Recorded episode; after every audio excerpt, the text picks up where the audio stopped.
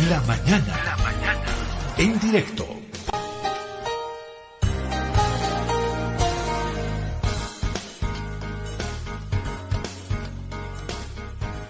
Resulta que uno de los eh, ministros presentó un recurso ante eh, una instancia judicial en La Paz para decir que no, que nos, nos quieren privar de nuestro derecho al trabajo, cómo es posible que nos, eh, nos quieran censurar de, de, de, canto, tiene que clarificarse bien cuál es el alcance de la, de la interpelación. Y una sala constitucional en La Paz dice, ah, parece que tienen razón estos muchachos, paralizamos las interpelaciones. Sí, hasta que se clarifique esta figura. Un órgano metiéndose en las cosas del otro órgano, así como si nada y en una tarea central. Marco Antonio, ¿cómo está? Un gusto saludarlo, buen día, bienvenido.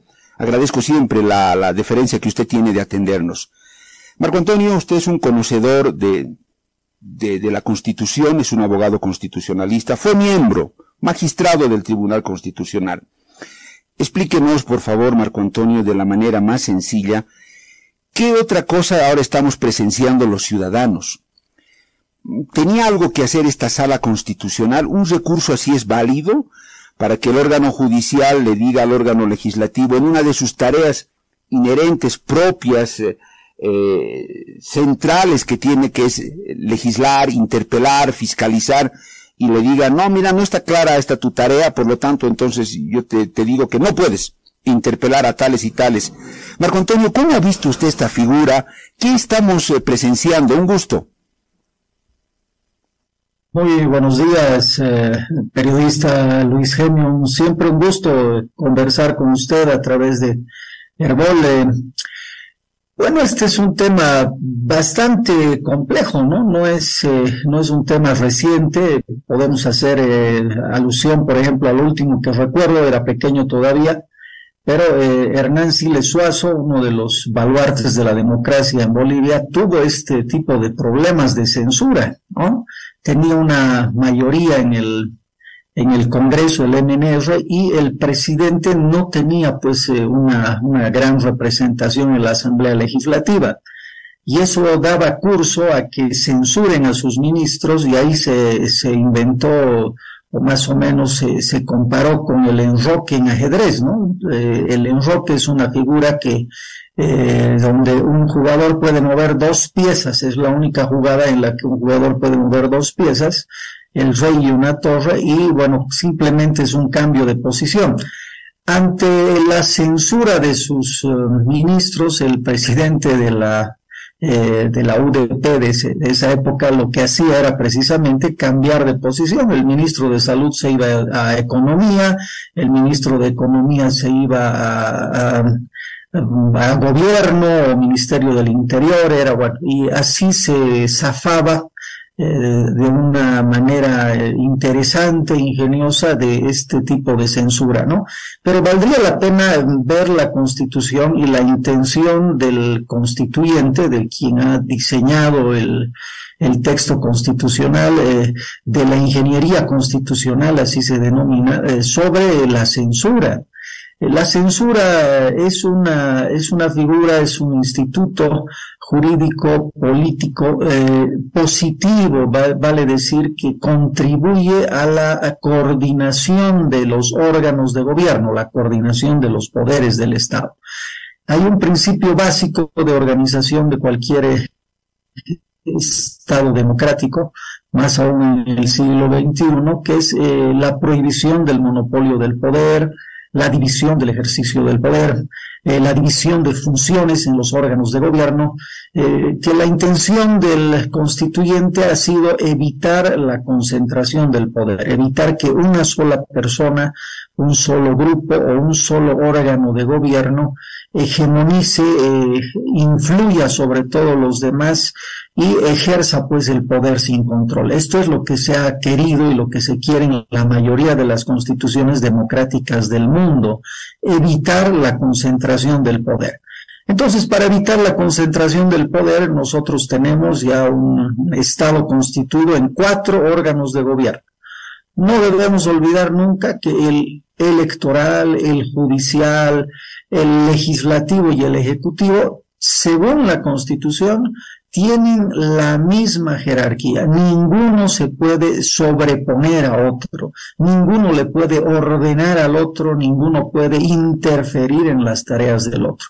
Obviamente está dispuesta la coordinación, eh, la coordinación implica que todos trabajan para el pueblo, todos son servidores públicos, el presidente, los diputados, senadores, eh, los vocales del Tribunal Electoral y todos y cada uno de los jueces y magistrados trabajan para nosotros, Luis.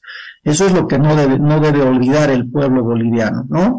Eh, ellos son servidores públicos y cumplen este tipo de funciones. Ahora, existe el llamado esquema de frenos y contrapesos, ¿no? Ya desde los primeros ideólogos Montesquieu ya eh, establecían que los órganos tenían que ejercer entre ellos control, el ejecutivo controlar al legislativo, ver que estén emitiendo normas, normas adecuadas, normas compatibles con la Constitución, normas que el pueblo boliviano necesitan.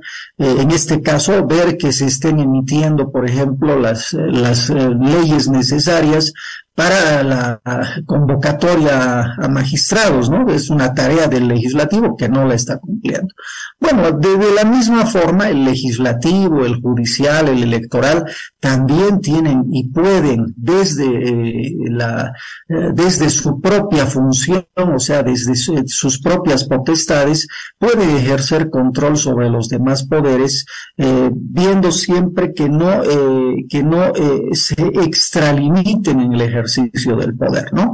Así que el voto de censura ha sido creado precisamente para que el órgano legislativo ejerza esta actividad de control de frenos y contrapesos, en este caso horizontal, de igual a igual respecto al órgano ejecutivo y legislativo. Es decir, el ejecutivo tiene a partir del 150 58 numeral 18 de la Constitución, que ya se ha leído, la potestad constitucional de verificar que los ministros de Estado ejerzan una función acorde al mandato constitucional y una función eficiente que si no lo están haciendo, ellos tienen también la capacidad, como manda la Constitución, por mayoría calificada, dos tercios de votos, de censurar, es decir, eh, está implícita, eh, Luis, eh, está implícita la evaluación del desempeño. O sea, no pueden censurar porque les cae mal, no pueden censurar porque es una forma de defenestrar al Ejecutivo, es una forma de molestar, es una forma de evitar que, que el gobierno haga una buena gestión. No, el voto de censura, voto constructivo de censura, así se llama, ha sido ideado para esta actividad de control de frenos y contrapesos entre los diferentes órganos de gobierno, lo que implica una actitud ética tanto de la oposición, que tiene que ejercer un control respecto a la eficiencia, a la, a la, capacidad que tienen los ministros en el desempeño de sus funciones. Esto implica, decía, una evaluación, eh, de las funciones que están desempeñando. Esto implica también una sanción en el caso de que sus eh, funciones no estén siendo desempeñadas adecuadamente y esa sanción precisamente es la destitución, la destitución inmediata como manda la Constitución. Eh, Marco Antonio, lo que yo observo es que en muchas cosas esta Constitución y nuestras leyes son claras. Esos contratos sociales, jurídicos que, en los que nos hemos puesto de acuerdo los bolivianos como sociedad, en varias cosas esto está claro, clarísimo. Pero yo veo, Marco Antonio, y no sé si usted coincide, que a quien ejerce el poder y está en una franca disputa en el poder, lo que menos le interesa es esto cumplir esto. Lo que le interesa es ganar la pulseta con su adversario a como lugar y acomodar esto y otras normativas a su mejor interés. O sea, hacer que calce de N maneras, utilizando a un juez, a un juzgado, a una sala constitucional, a una, a un tribunal, eh, al, al, al, tribunal super, al que, para que le haga un traje a medida, como lo hace un sastre, ¿no? Para que esto cuadre en todas las partes que me conviene y en lo que no, no. Yo, resumidamente, Marco Antonio, percibo eso. Y por eso presenciamos estos espectáculos bochornosos, ¿no? De la, de la censura, eh, que, que eh, como no hay la mayoría que, que me defiende, en fin, comienzan a surgir estas interpretaciones y reinterpretaciones. El ejercicio del poder, la forma de hacer política en Bolivia, desde siempre es muy terrible, ¿no, Marco Antonio? Yo, yo veo eso. Las normas pueden estar muy claras. Los que las tuercen absolutamente y retuercen son los, los operadores, ¿no? Del poder, eh, los que ejercen el, el poder, Marco Antonio. Es, eh, así es, así es, eh, Luis. El tema pasa por eh, la falta de anomia, anomia constitucional o tal vez desuetudo constitucional se llama técnicamente, cuando la constitución sirve en cuanto cumple, cumple los fines de alguna de algún partido político o alguna fuerza política que está gobernando, ¿no? si no le conviene, como bien decía, eh, pues eh, se hace a la medida alguna interpretación que mejor le favorezca. Y eso es lo que está pasando con el voto de censura, ¿no? Habíamos estado eh, hablando de la, de la intención del constituyente de por qué incluye en la constitución ese voto de censura que ahora crea tanto conflicto, tanta fricción entre el ejecutivo y el legislativo. Eh, la norma no es, eh, no es mala, eh, o sea, no puede haber una norma mala, sino existe una mala aplicación de la norma. La norma puede ser mal usada y generalmente lo es por la, clase política, ¿no? en este caso, el artículo 158, numeral 18 de la Constitución está en suspenso, está suspendido, o sea, un juez de garantías ha dejado en suspenso eh, una norma constitucional. Eso es interesante, ¿no? Puede ser justificable, pero eh, tendríamos que ver eh, qué dice el Tribunal Constitucional cuando vaya a revisar esta, esta decisión, porque reitero, el, el voto de censura, el voto constructivo de censura, es una herramienta que le sirve al legislativo para ejercer un control sobre el poder ejecutivo y evitar la arbitrariedad, evitar el mal desempeño de sus eh, secretarios o ministros de Estado. Bueno, pero aquí se usa mal, ¿no? O sea, lamentablemente tenemos un sistema político devaluado, un sistema político que no contribuye a gobernar, sino que lo único que, hace, a ver, fijémonos hace 10, hace 15, hace unos 20 años esto se ha exacerbado, porque la clase política de lo que trata es de llegar al poder a como dé lugar si tiene que llegar al poder eh, eh, ocasionando corridas bancarias, ¿no es cierto?, debilitando la economía, generando hiperinflación, como alguna vez se ha visto, eh, a costa del hambre del pueblo, a costa incluso de la estabilidad democrática del Estado boliviano, lo hacen. No tienen la mínima ética, la mínima contemplación con lo que es el Estado y con lo que es su responsabilidad como representantes o servidores públicos. En este caso, eh, el partido político de los partidos políticos de oposición están usando mal el voto de censura están tratando de censurar a los ministros únicamente para debilitar y defenestrar al, al, presidente, defenestrar al gobierno de turno. Esa es su función. No, no califican, no evalúan. Bueno, alguna vez he visto alguna evaluación de algunas actividades, algunos escándalos que han habido y que se tendrían que haber explicado pero en la mayoría de los casos lo que buscan es aplicar la norma para conseguir sus fines políticos, como bien lo decía, o sea, eh, quieren eh, que la norma les sirva para desestabilizar, para defenestrar al, al poder, eh, al gobierno de turno, y el gobierno quiere utilizar la norma para seguir sosteniendo su hegemonía, para seguir religiéndose indefinidamente como ya ha sucedido en otras ocasiones, ¿no es cierto? Entonces, eh, ese es el, gran eh, defecto de Marco Antonio. Por lo que usted ha señalado, yo interpreto que en ningún momento tenía atribución este juzgado o este juez en eh, dejar en suspenso este artículo de la Constitución o las interpelaciones. Eh, automáticamente podríamos eh, asumir esto como una invasión de un órgano a las atribuciones del otro. ¿Esa sería la, la conclusión, Marco Antonio? Bueno, el, el tema es bastante complejo, ¿no? Cuando se trata de la constitución, pero sí, la, la, regla es que la voluntad del constituyente no puede ser cambiada, no puede ser modificada por ningún órgano del poder constituido, o sea, ni siquiera el Tribunal Constitucional o la justicia constitucional, en, este caso personificada en el juez de garantías, puede eh, suspender la, aplicación, la vigencia de parte o de toda la Constitución. Entonces no es, no está, no es aceptable, es anticonstitucional, va contra la propia constitución. Eh, dentro del Estado, del Estado, Luis, el titular de la soberanía, el manda más en el Estado es el pueblo. Y el pueblo ha, aceptado a través del referéndum la constitución política del Estado. Y esa voluntad no puede ser modificada ni suspendida, ni siquiera por el Tribunal Constitucional. ¿no? Eh, de, desde ahí estamos eh, analizando que ha sido una decisión bastante cuestionada y desde mi perspectiva eh, anticonstitucional. No podría haber suspendido la, eh, la censura. pero si me permites una, una observación, o sea, ¿para qué sirve la censura actualmente?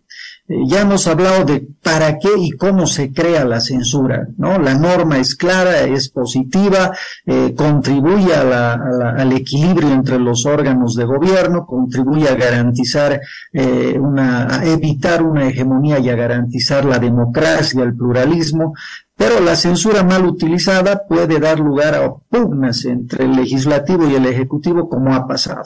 ¿no? Eh, ha dejado sin efecto el Tribunal Constitucional la Ley 1350, el artículo cuarto exactamente, eh, donde se definía que la censura eh, impedía al presidente por ley ya, ya no un desarrollo legal, ¿no? No, no es 158-18, sino un desarrollo de la Constitución a través de la ley que establecía que la censura impedía restituir al ministro en sus funciones o en otras funciones públicas eh, durante el lapso de tres años. Pero todo eso ha sido dejado sin efecto por el Tribunal Constitucional, lo que ha dado lugar a lo que hemos visto con el ministro de Gobierno, que pueden censurarle, pueden alcanzar los dos tercios que no se alcanzan para otras cuestiones positivas que necesita el pueblo boliviano, como por ejemplo la, la elección de magistrados, ¿no es cierto? O sea, para eso no hay mayoría calificada, pero para hacer el mal sí se ponen de acuerdo y censuran a un ministro. Pero claro, para eso sirven nuestros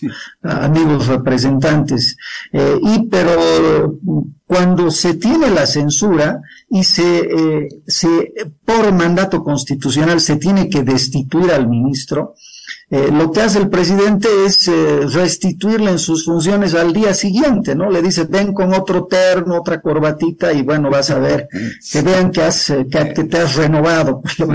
y bueno, ¿de qué sirve entonces? Esa era la observación, Luis. ¿De qué sirve ahora la censura en el Estado boliviano? Absolutamente para nada, ¿no? Porque si es, si es, es efectiva la censura, es decir, se ha evaluado, se ha demostrado y verificado una mala función de algún secretario de Estado, de algún ministro, eh, ¿de qué le sirve al legislativo ejercer esta, este rol si el Ejecutivo eh, le puede restituir al día siguiente en las mismas funciones? Entonces, estamos mal, y como tú bien decías, eh, la Constitución, la norma en general, se acomoda a, como un traje, ¿no es cierto?, a la medida del gobierno de turno. Lo que le sirve es válido, es, es constitucional, la ley hay que respetarla, la norma, la lex dura lex, bueno, pero cuando no le conviene, bueno, le buscan ahí las interpretaciones, los peros, y está siempre el eh, servil Tribunal Constitucional para eh, malinterpretar la Constitución, malinterpretar la norma y, bueno, adecuarla a la medida del amo de turno, que en este caso es el gobierno de turno. En eh, Marco Antonio, en su criterio, este artículo 158 referido a las atribuciones de la Asamblea, y este número 18 que habla expresamente de las interpelaciones, al cual he dado lectura. Eh, Marco Antonio, ¿Amerita algún tipo de interpretación este número 18? ¿O está clarísimo? Eh, le di lectura in extenso. ¿Usted cree que alguna parte, algún término, algún concepto de este número 18 o numeral 18 ameritaría algún tipo de interpretación? ¿O está claro en, en todo lo que señala este número 18 del artículo 158 de la Constitución? Bueno, la, misma Constitución eh, establece las formas de interpretación y la forma de interpretar una norma, Luis, es lo que hace el ciudadano común y corriente, cualquier persona que, aunque no sea jurista, eh, está obligado a conocer la Constitución, ¿no? Bueno, uno lee y esa es la interpretación más clara. La primera forma de interpretación se llama literal o gramatical. La norma dice lo que está escrito, pues. ¿Dónde más nos vamos a perder? Ahora, si hubiese alguna otra forma, si estuviese algún, algún vacío, una palabra que no entendemos, agarramos el diccionario, el Larousse, el de la Real Academia o un diccionario jurídico ya está. Pero como hay gente, como, como bien decía Pedro, eh, como no le queda la norma, la medida, bueno, hay que buscarle alguna otra cosita y han emitido esta, esta ley, la 1350, para interpretar el voto de censura. Yo entiendo que el voto de censura implica la destitución inmediata del ministro y su alejamiento por un periodo constitucional, cinco años. Ahí no necesitamos ley de desarrollo ni nada. Es obvio, si no sirve, si está haciendo una mala gestión, pues se va y no puede ejercer ya esas funciones ni las funciones públicas en otras reparticiones del Estado durante cinco años, hasta que acabe el periodo o el mandato del gobierno de turno. Eso está claro. Ahora podemos ir más allá, ¿no es cierto? Y buscarle tres pies al gato, pelos a la botella, como dicen las canciones, pero esa ya es pues labor de los politiqueros, no de los juristas serios que sabemos que la Constitución generalmente dice lo que está escrito. No hay por qué complicarse. Marco Antonio, para cerrar en estos dos minutitos que me queda, podríamos estar frente al inicio de lo que podría ser un conflicto de poderes. Si acá se, se atrinchera también en su posición la asamblea o la oposición. Eh, ¿Esta es una compuerta a un posible conflicto de, de, poderes o, no tanto? Sí, sí, sí, ese es un buen análisis, Luis, porque en parte de esa perspectiva, o sea, ahora el, el movimiento al socialismo ha debilitado al Ejecutivo. ¿No? O sea, el Ejecutivo ya no tiene eh, su bancada oficialista de, de, ni siquiera de mayoría, de simple mayoría. Eh, peor dos tercios para que, le alcance el gobernar o nombrar eh, funcionarios de alta jerarquía, ¿no? Pronto vamos a tener que nombrar al Contralor General, al Fiscal General del Estado, y bueno, para eso van a necesitar dos tercios de votos, y en este momento el partido en función de gobierno más arce o más arcista no cuenta ya con esa bancada que les respalde. Eh, sí, pueden haber eh, conflictos, hemos recordado lo que pasó en la época de la UDP, eh, donde le han obligado al presidente Hernán Siles Suazo, un gran demócrata, por cierto, a, cortar su periodo de, mandato, ¿no es cierto? Y convocar anticipadamente a elecciones. Esperemos que eso no pase porque se supone que estas personas que están ejerciendo el poder, eventualmente ejecutivo, legislativo, judicial y electoral, son nuestros servidores, son gente que el Estado les paga para que trabajen para nosotros, para el pueblo boliviano, no para que trabajen para un partido político, para sus intereses personales. Ese es el gran problema en Bolivia, ¿no? Esta gente se ha endiosado, el poder corrompe, el poder, eh, como, como lo vemos, ¿no es cierto? La gente que necesita volver al poder es un vicio, es un vicio incontrolable al parecer de toda la clase política. Eh, ese es nuestro gran defecto, Luis Genio. Marco Antonio, le agradezco mucho por este contacto, por su tiempo, por su análisis que siempre nos sirve, nos ilustra y nos, nos orienta mucho. Marco Antonio, que sea hasta cualquier momento. Un gusto. Muy buenos días, un saludo Luis. Marco Antonio Valdivieso, ex magistrado del Tribunal Constitucional, abogado constitucionalista. ¿Qué le parecen los entuertos politiqueros? Para usted y para mí esto puede estar clarito. Para ellos no. primero puede estar así, luego lo ponen así, y muchas veces lo ponen así.